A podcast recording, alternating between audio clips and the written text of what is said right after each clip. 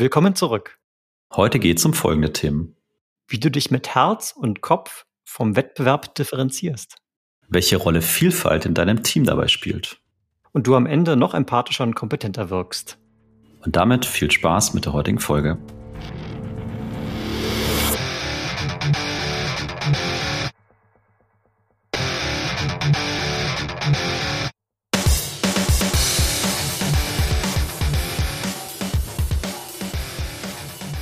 Sales Excellence, dein Podcast für Software, B2B-Vertrieb und Pre-Sales. Ich bin Tim, Sales Engineer bei Seismic. Ich bin Jan, Pre-Sales Leader bei der SAP und damit ein ganz herzliches Willkommen zu unserer neuen Folge. Lieber Tim, du hast eine Hausmitteilung für uns. ja, in der Tat. Äh, und zwar, liebe Zuhörer, ihr wisst ja, dass dieser Podcast hier ist ein Hobbyprojekt und äh, wenn ihr uns unterstützen möchtest, wenn du unter uns unterstützen möchtest, dann schau doch gerne mal in die Show Notes. Dort findest du nämlich einen Link zu unserem Buch, die Übersetzung von The Six Habits of Highly Effective Sales Engineers zu Deutsch, die sechs Wege zum effektiven Sales Engineer. Und an dieser Stelle danke dafür, wenn du uns unterstützt. Super, danke Tim. Und äh, damit kommen wir auch schon zu unserem heutigen Gast. Ich freue mich ganz außerordentlich, dass wir Nicole Bohenne heute bei uns haben. Sie ist Presets-Leaderin bei Salesforce und äh, dazu noch Social Volunteer und Diversity Advocate. Nicole, ganz herzlich willkommen bei uns im Podcast. Ja, super, ich freue mich sehr. Danke für die Einladung. Ja, danke, dass du, dass du sie angenommen hast. Und ähm, wir haben tatsächlich uns diese Woche erst mal wieder eine neue Rubrik aus einem anderen Podcast geklaut, um mal mit einer anderen Frage einzusteigen, die noch gar nichts mit unserem Thema zu tun hat. Was ist denn bei dir die eine Sache, die wir nicht auf deinem LinkedIn-Profil finden? Also die eine Sache ist natürlich echt schwierig, ne? weil es gibt natürlich recht viel, was über mich da nicht steht. Aber um mal im unverfänglichen Business-Kram zu bleiben, sage ich jetzt mal, ähm, ein Zweitagestraining bei der französischen Armee, was ich mal mitgemacht habe. Das steht da nirgends. Das klingt tough. Das klingt äh, tough. Das war auch. das war Teil ähm, meines äh, Executive MBAs von der Mannheim Business School. Da gibt es so einen Themenbereich, da geht es um Organizational Leadership. Und ja, da wird man eben wirklich zu so einem Camp über, überredet, sage ich jetzt mal, weil das man kann auch Nein sagen, aber es hat halt keiner Nein gesagt, deswegen habe ich auch mitgemacht. Und ist dann ähm, eineinhalb Tage da und macht wirklich irgendwie, man marschiert in so seltsamen Anzügen rum, hat so auch wirklich so Army-Essen mit dabei, so sieht alles aus wie so Dosenfisch und so Zeug. Ähm, und man krabbelt unter so Stacheldrahtdingern durch, alle zusammen. Es geht natürlich sehr, sehr viel um Teambildung und auch um Führung. Also es, es wechselt sich dann so ab, wer in der Führungsrolle ist für das Team und wer quasi im Team ist. Es gibt einen, sogenannten einen Coach oder Leader. Genau. Und dann das Allerschlimmste war, als wir im Stockdunkeln durch so ein Tunnelsystem krabbeln mussten, wo man quasi um sich rum nur noch ein paar Zentimeter Platz hat im Tunnel und alle hintereinander und man sieht nichts. Also ich habe echt gedacht, ich sterbe. Aber man, anscheinend muss man auch sowas mal machen. Also 48 Stunden, die man nicht mehr vergisst. Und ich glaube, da waren ja schon ein paar schöne, ein paar schöne Stichwörter für uns heute drin hier. Von Führung gesprochen und so weiter. Vielleicht gar nicht so weit weg. Ja, absolut. Genau. Damit, damit kommen wir so ein bisschen zum Thema. Wir hatten ja ein sehr ausführliches Vorgespräch durchaus. Und ähm, da hast du einen Satz gesagt, auch in, in, in dem Kontext würde ich schon sagen, im Zusammenhang eben mit äh, Führung und Menschen und Team und Organisation. Du hast gesagt, wir müssen das Herz und den Kopf unserer Kunden gewinnen. Und ich fand den Satz sehr, sehr schön. Also bei mir poppen direkt äh, Bilder von meinem geistigen Auge auf. Aber vielleicht kannst du dem Zuhörer so ein bisschen eine Idee geben, was du damit eigentlich meinst, beziehungsweise was du damit für ein Ziel verfolgst. Klar, gerne.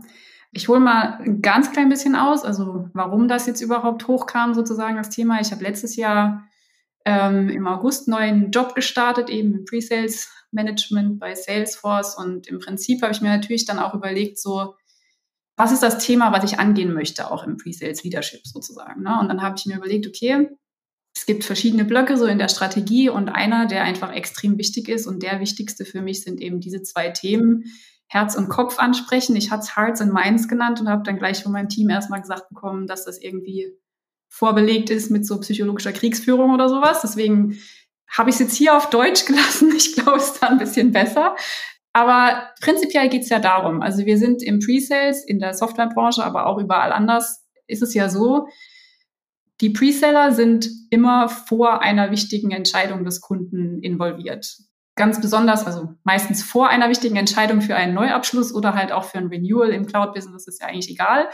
Auf jeden Fall geht es darum, ähm, den Kunden zu überzeugen, dass unsere Company natürlich die richtige ist.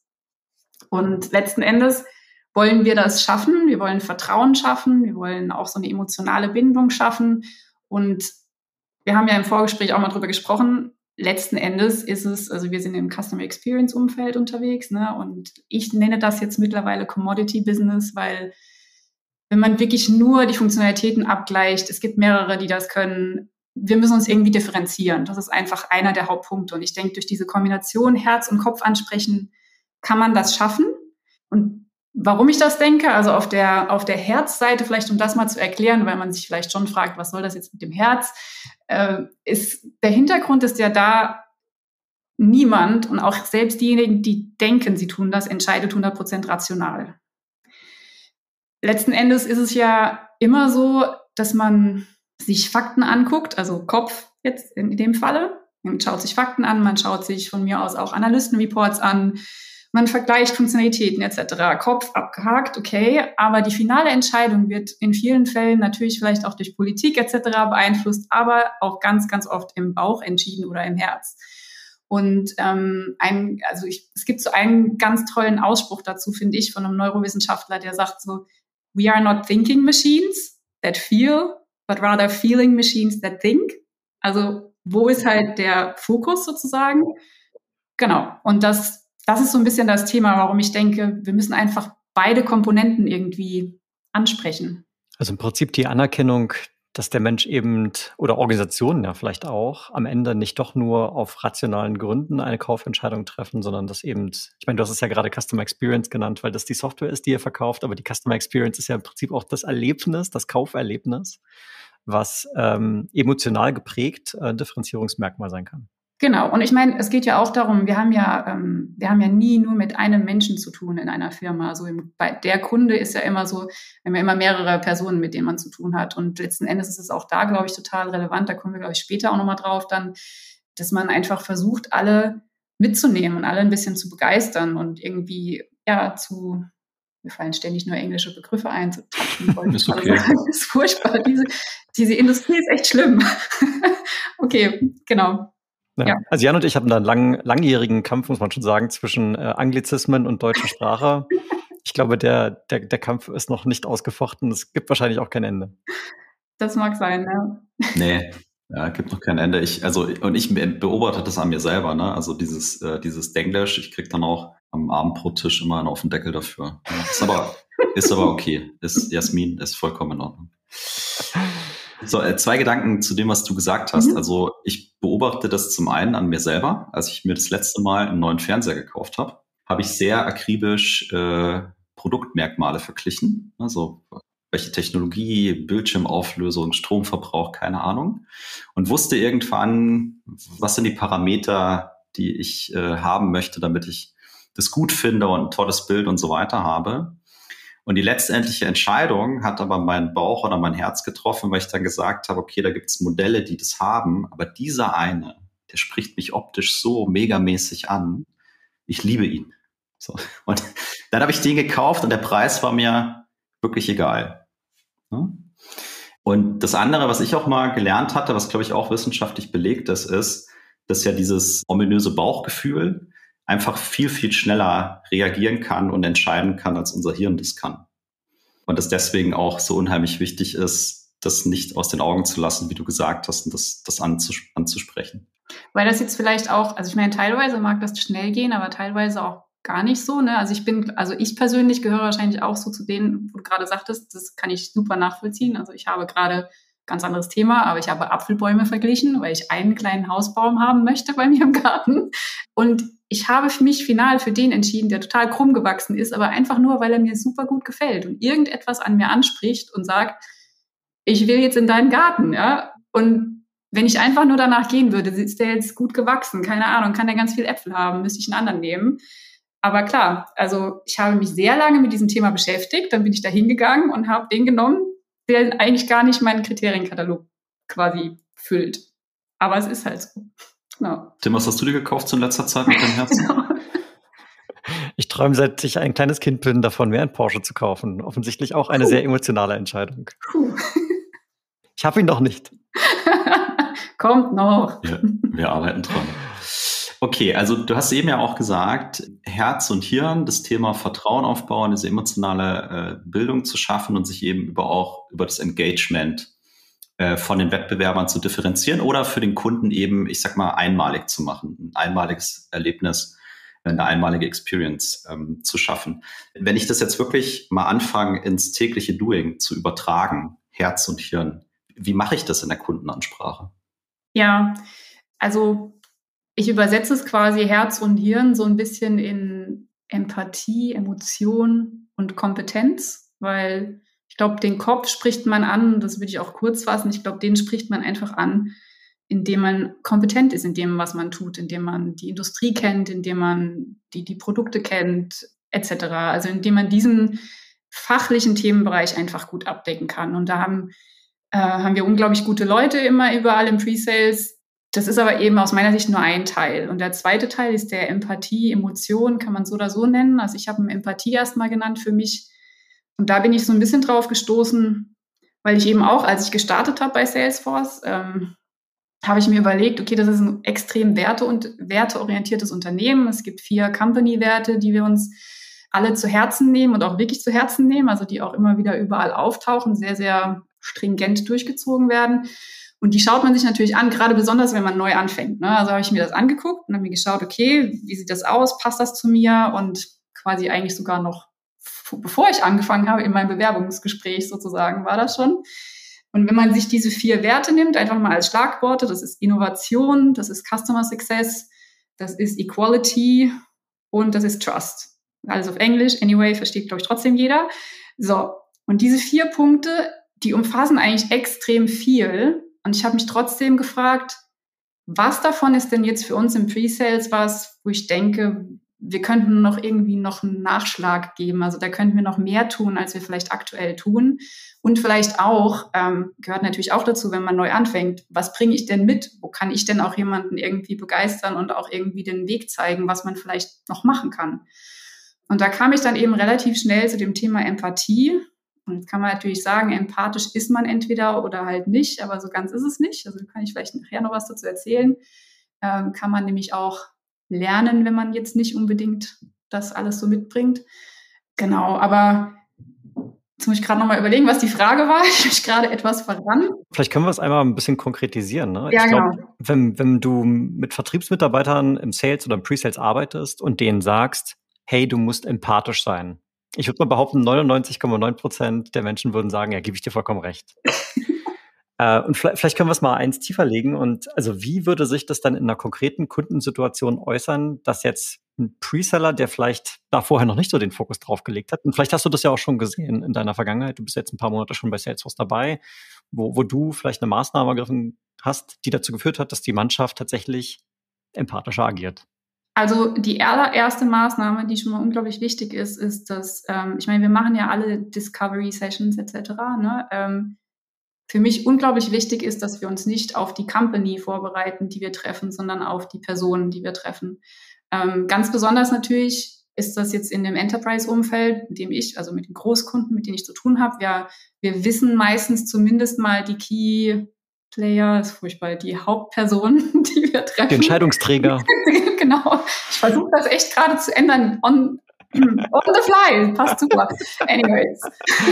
Alles gut. So, genau. Ähm, wir treffen ja eben ganz bestimmte Entscheidungsträger und dass wir uns zumindest auf die wirklich persönlich vorbereiten, dass wir versuchen zu verstehen, wo steht er gerade oder sie, was bewegt die Firma gerade, was bewegt die Person gerade, weil was ganz wichtig ist, also bei Empathie denken ganz viele Menschen ja so an dieses, ähm, ich sag mal, diese, äh, nennt man, glaube ich, affektive Empathie, so dieses Mitgefühl, was man für jemanden hat, wenn man jemanden sieht. Also konkretes Beispiel, ich war irgendwie am Wochenende im Supermarkt und da war eine ältere Dame, die kam nicht mehr an die oberen Regale im Supermarkt ran, ja. Und dann habe ich halt gemerkt, sie bleibt da stehen und wartet die ganze Zeit. Und dann habe ich sie gefragt, ob sie halt was braucht von da oben, weil ich Mitgefühl hatte mit ihr, dass sie das nicht kriegen konnte. Und dann habe ich sie runtergegeben. Das ist eher so diese, ich sag mal, wirklich affektive, wenn man direkt nebendran steht. Das, worum es mir aber ja geht, jetzt im Pre-Sales, ist das, ähm, nennt sich dann kognitive Empathie, also dass man sich wirklich quasi in die Schuhe versetzt oder in die Haut versetzt oder wie auch immer und wirklich versucht, auch wenn ich jetzt hier sitze und nicht in, ich sage jetzt keinen Ort, sonst kann man wieder nachvollziehen, wer es ist, also eben, keine Ahnung, drei Städte weiter bei meinem Kunden, ähm, dass ich mich trotzdem intellektuell damit beschäftige, wie es dieser Person gerade geht. So. Und da kann man ja jetzt sagen, okay, wie soll ich das denn rauskriegen? Äh, keine Ahnung. Aber es gibt ja so ganz einfache Sachen und sei es erstmal LinkedIn-Suche, gucken, über was postet diese Person oder auch mal eine Google-Suche oder was auch immer. Ich meine, das sind ganz easy Sachen, aber in manchen Fällen werden sie vielleicht doch irgendwie nicht gemacht, weil es schon zu einfach ist. Also weil es im Prinzip schon, weil man denkt, man kennt die Person halt schon.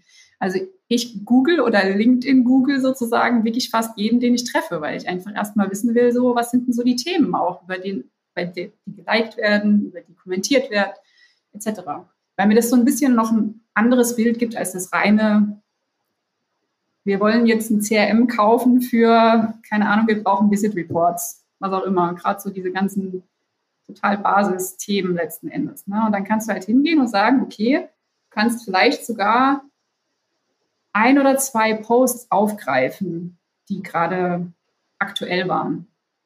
Und dadurch einfach so eine, so eine bessere, ja, einfach eine bessere Verbindung schaffen letzten Endes. Oder wir machen ein anderes Beispiel zu nehmen, wenn man den Kunden vielleicht nicht 100 Prozent kennt oder man hat so viele Kundenteilnehmer in einem Meeting, was jetzt durch diese virtuelle Arbeit ja auch immer mehr geworden ist. Also wir haben ja teilweise Termine, keine Ahnung, es sind halt 100 Leute drin aus allen möglichen Ländern, da kannst du dich nicht mehr auf jeden vorbereiten dann kann man versuchen, so kleine Überraschungsmomente vielleicht mit reinzubringen. Also wir haben super talentierte Preseller bei uns. Ne? Also wir haben irgendwie Leute, die sind DJ privat.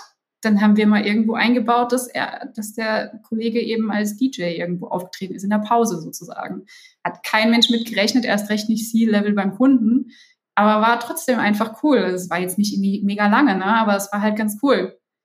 Oder genauso eine Überraschungsgeschichte war auch eine Meditationspause. Ist jetzt auch nicht jedermanns Sache, aber man kann es ja mal probieren und mal schauen, wie die Leute reagieren. Also es ist einerseits wirklich dieses Versuchen rauszufinden, wo steht der andere gerade, aber andererseits auch versuchen durch Überraschungsmomente noch was rauszukitzeln vielleicht auch.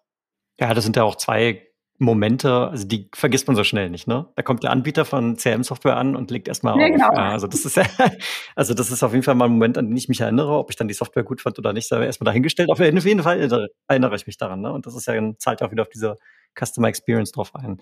Ich würde gerne noch in eine Sache mal kurz ein bisschen reinbohren, weil ich, ich verstehe, was du sagst, wenn man äh, die Entscheidungsträger, die sind Menschen, ich will diesen Menschen besser erfassen. Und eine Sache, die ich tun kann, ist natürlich auf LinkedIn stalken. Ne, ich kann auch bei Google das eingeben. Äh, vielleicht kriege ich dann irgendwelche Bilder aus dem Sportverein von vor 20 Jahren. Das wäre da vielleicht ein bisschen creepy, wenn ich das in meine Konversation einfließen lasse. Aber zumindest kann ich das so im Hinterkopf behalten. Vielleicht ist es irgendwann tatsächlich ja mal aufgreifbar. Ne? Kann ja sein. Ist, ist ein Haken dran. Was häufig ja auch empfohlen wird, habe ich schon hier und da mal in Büchern oder auch in anderen Podcasts gehört, da wird dann sowas gesagt wie, ja, du musst verstehen, welche persönlichen Ziele dein Gegenüber hat. Also nicht so, nicht mal im Sinne von, was hatten der für KPIs oder sie, sondern äh, was, was treibt denn den so persönlich an? Also wie ich gerade gesagt habe, ich will mal einen Porsche kaufen, vielleicht will der sich mal ein Haus kaufen oder vielleicht will der mal ein, ein Schwimmbecken haben, irgendwie sowas, ne? Gehst du auch so weit? Und wenn ja, wie finde ich das eigentlich raus? Weil ich finde das so zu fragen, finde ich richtig platt. Ja, so. das stimmt. Also vor allem, wenn es auch wirklich um persönliche Themen geht, ne? Also das ist dann ja schon irgendwie, das würde ich nie fragen, glaube ich. Also da würde ich wirklich das, das da würde ich einfach nur gucken, was gibt der Mensch von sich preis irgendwie auf quasi öffentlichen Portalen oder was kommt vielleicht auch mal in einem Gespräch, was jetzt natürlich übrigens auch wieder in der virtuellen Welt natürlich schwieriger geworden ist. Man hat nicht diese Kaffeeeckengespräche zwischendrin mal, selbst wenn man einen längeren Präsentationstermin hat, ne, wo man vielleicht einfacher mal noch so auch privat sich unterhält.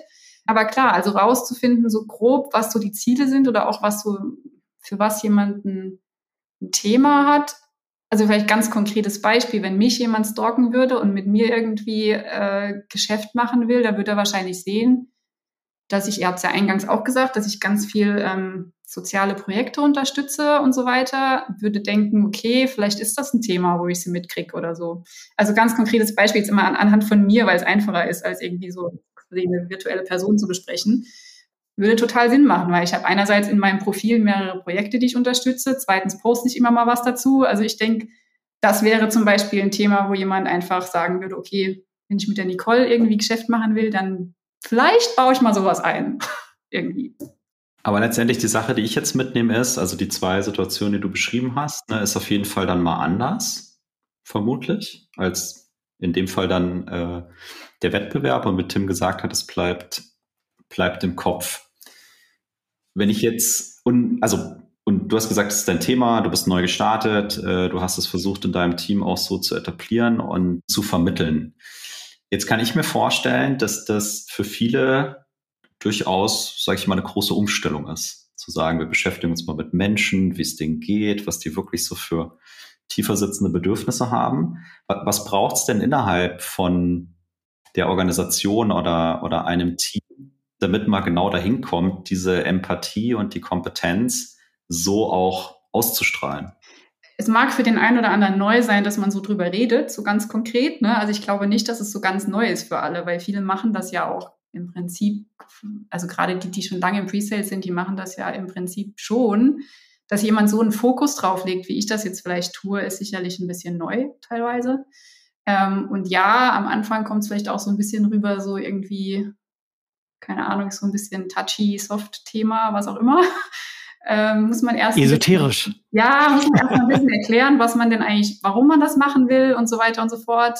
Aber also was braucht es tatsächlich? Zuallererst natürlich wirklich eine Bereitschaft vom Team, das auch mitzugehen. Ne? Also dass sie auch sagen, hey, wir probieren jetzt einfach mal ein paar Sachen aus und ähm, vielleicht dann gleichzeitig auch eine Bereitschaft von mir und meinem Management-Team, dass wir sagen, ähm, wenn dann mal was schief geht, ist es auch okay, weil letzten Endes ist es jetzt auch nicht so, dass jeder eine Meditationspause mag.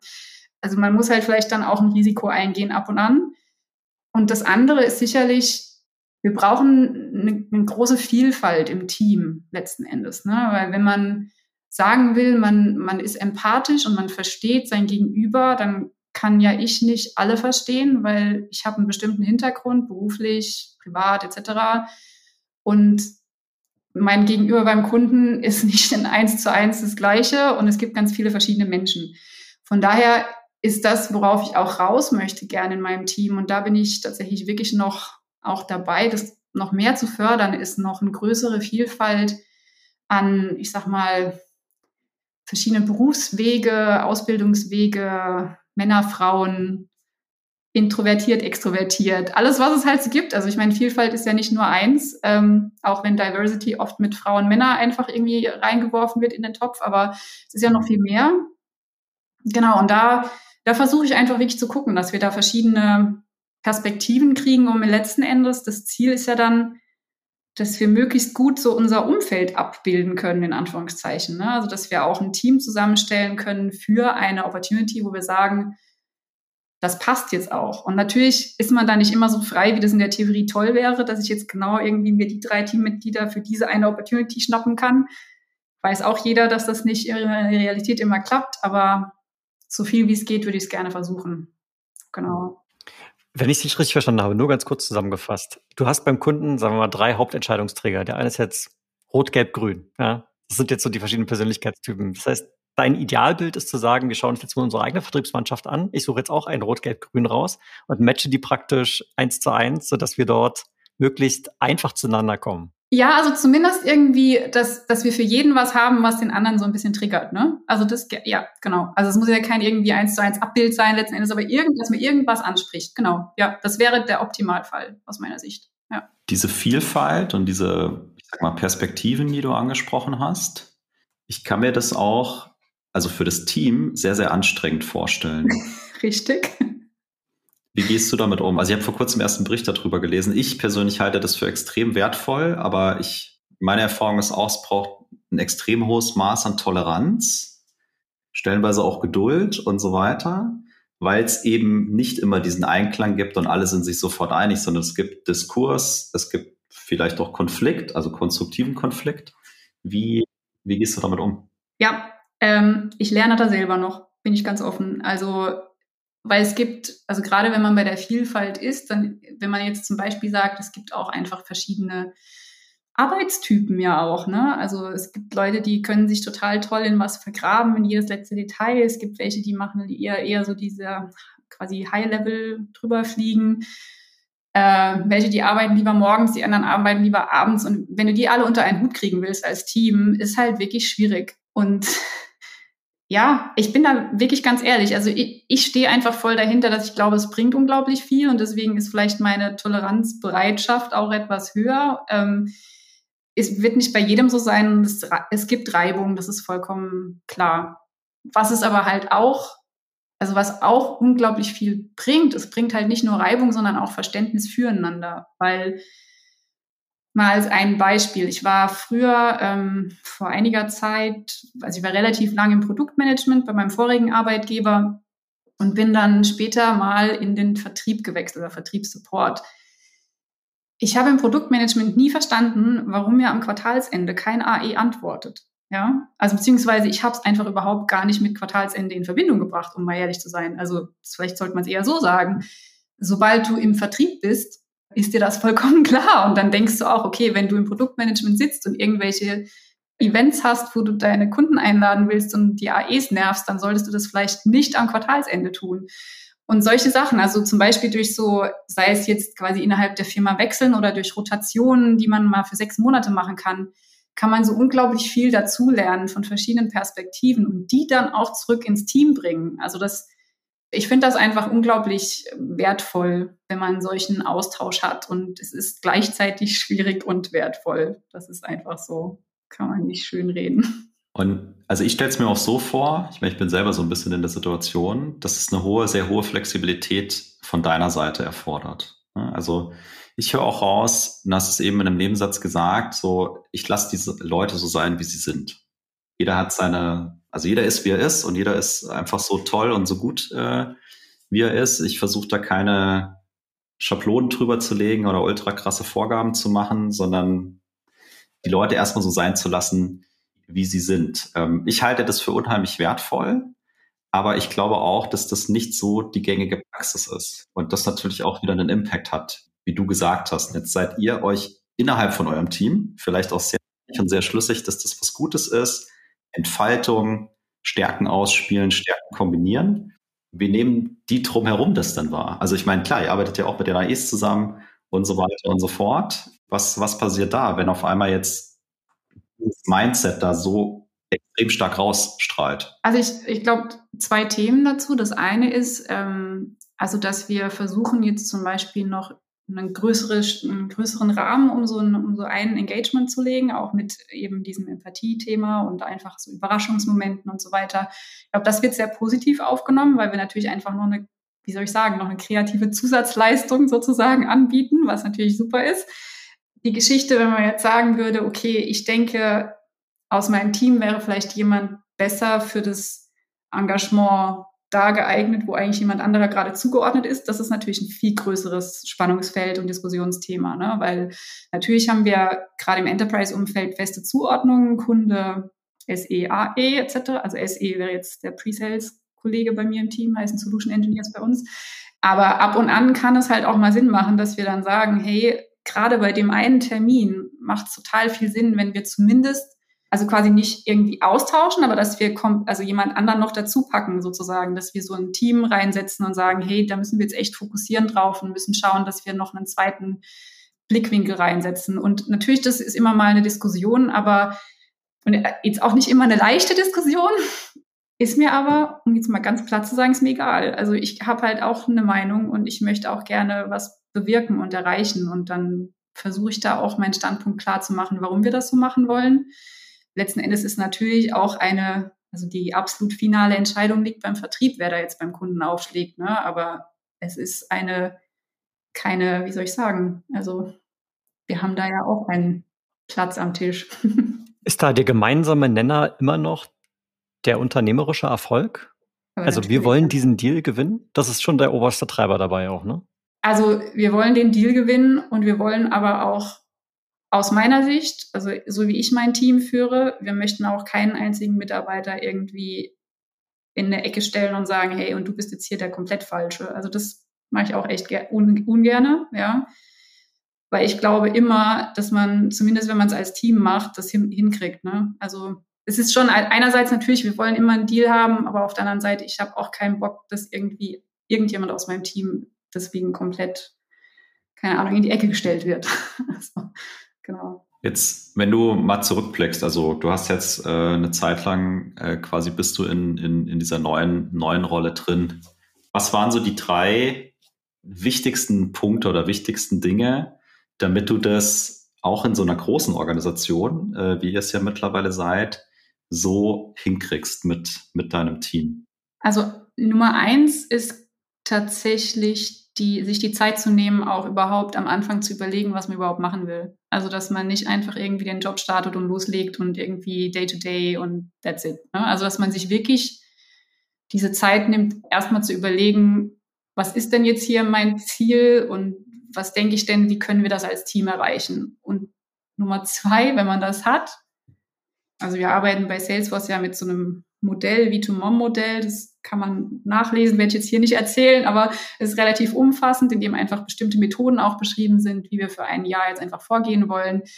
Und letzten Endes, selbst wenn ich mir da die tollsten Gedanken mache und sage, das ist jetzt das, was ich denke, was echt Sinn macht, wenn mein Team mir hinterher sagt, boah, das sehen wir aber echt voll anders, bringt es ja nichts. Also das heißt, im nächsten Schritt auch wirklich mit erstmal mit meinem Management-Team, das quasi wirklich durchgehen, Feedback dazu nochmal umschreiben, vielleicht den einen oder anderen Punkt umschreiben. Gab es auf jeden Fall ein paar, die wir nochmal geändert haben.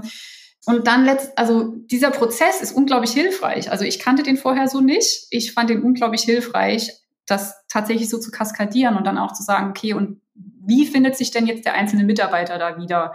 Und da war die Diskussion auch mit den Mitarbeitern extrem wichtig, weil also jetzt nicht meine Manager, sondern eben die, die Mitarbeiter, die dann final ja eigentlich das Ganze mit richtigem Leben füllen. Da gab es auch relativ viel Gegenwind. Also es gab auch positives Feedback, aber es gab eben auch Gegenwind. Und da das Gespräch zu suchen, ist, glaube ich, der Hauptpunkt. Also zu erklären, warum man, warum man was reinbringt, wieso müssen wir plötzlich alle empathisch sein, was bringt uns das? Ähm, ich glaube, das war das eins der größten Punkte und dann natürlich auch das Vorleben an sich. Ne? Also ich, es gibt keinen einzigen Termin, in den ich nicht reingehe und sage, okay, wenn ich nicht weiß, wer da in diesem Termin ist, ähm, dann sagt mir zumindest die Top zwei, drei Leute aus diesem Unternehmen, über die ich vorher mal ein bisschen was lesen muss. Und wenn ich in einen Dry-Run reingehe, werde ich auch immer sagen, lasst uns eben, das Thema habt ihr ja auch schon ein paar Mal im Podcast gehabt, das Storytelling einfach so so lebendig wie möglich machen, damit die Person, über die wir da reden, sozusagen so gefühlt werden kann. Keine Ahnung, der Vertriebsmitarbeiter, der gerade wegen Corona zu Hause sitzt mit seinen Kindern im Homeschooling, muss jetzt nebenher noch ein, ich nehme jetzt schon wieder den Visit Report, egal, ausfüllen. Dann ist es nicht so viel Verschiedenes. Also einfach so, dass man das halt führen kann. Ne? Und das versuche ich einfach tatsächlich in jedem Termin, den ich mache, irgendwie mit reinzunehmen und aber genauso gut auch ähm, zu schauen, wie kommt das an, wie wird es angenommen. Und ja, also aktuell zumindest, ich meine, ich bin jetzt ein bisschen über ein Jahr hier, habe ich noch genug Kraft da auch bei Gegenwind weiterzumachen. Ähm, ja, und das glaube ich auch. Ich sag mal, ich drücke ja nichts einfach so durch. Ich versuche es einfach wirklich im gemeinsamen. Also ich bin schon jemand, der einen Rahmen vorgibt, so im Sinne von jetzt einfach nur machen lassen ist es halt nicht. Ne? Also ich gebe schon auch einen Rahmen vor, in dem man sich irgendwie orientieren muss, aber darin gibt es ganz viel Freiheiten. Und ich glaube, das ist einfach für jeden Einzelnen, gerade bei den Pre-Sales-Kollegen finde ich das extrem wichtig, weil das sind einfach auch ganz oft so Leute, die sehr viel Kreativität haben und sehr viel eigenen Drive haben halt letzten Endes. Ich wollte praktisch nur dir, die, du hast vier Punkte genannt, ähm, Nicole, die wollte ich vielleicht mal ganz kurz, äh, nochmal kurz und knapp zusammenfassen. Und das, vielleicht ist das ja noch ein rundes Bild am Ende. Also gesagt, strategisch, ich, ich habe formuliert ein bisschen um, ne? Strategisch reflektieren statt Aktionismus. Das war im Prinzip dein erster Punkt. Alle mitnehmen statt top-down zu diktieren. Punkt drei, start with why, da habe ich so ein bisschen an Start äh, Simon Sinek gedacht. Ne? Also auch mal erklären, warum machen wir das eigentlich? Und äh, zu guter Letzt ähm, auch selber vorleben, was du predigst. Und damit eine Vorbildfunktion darstellen.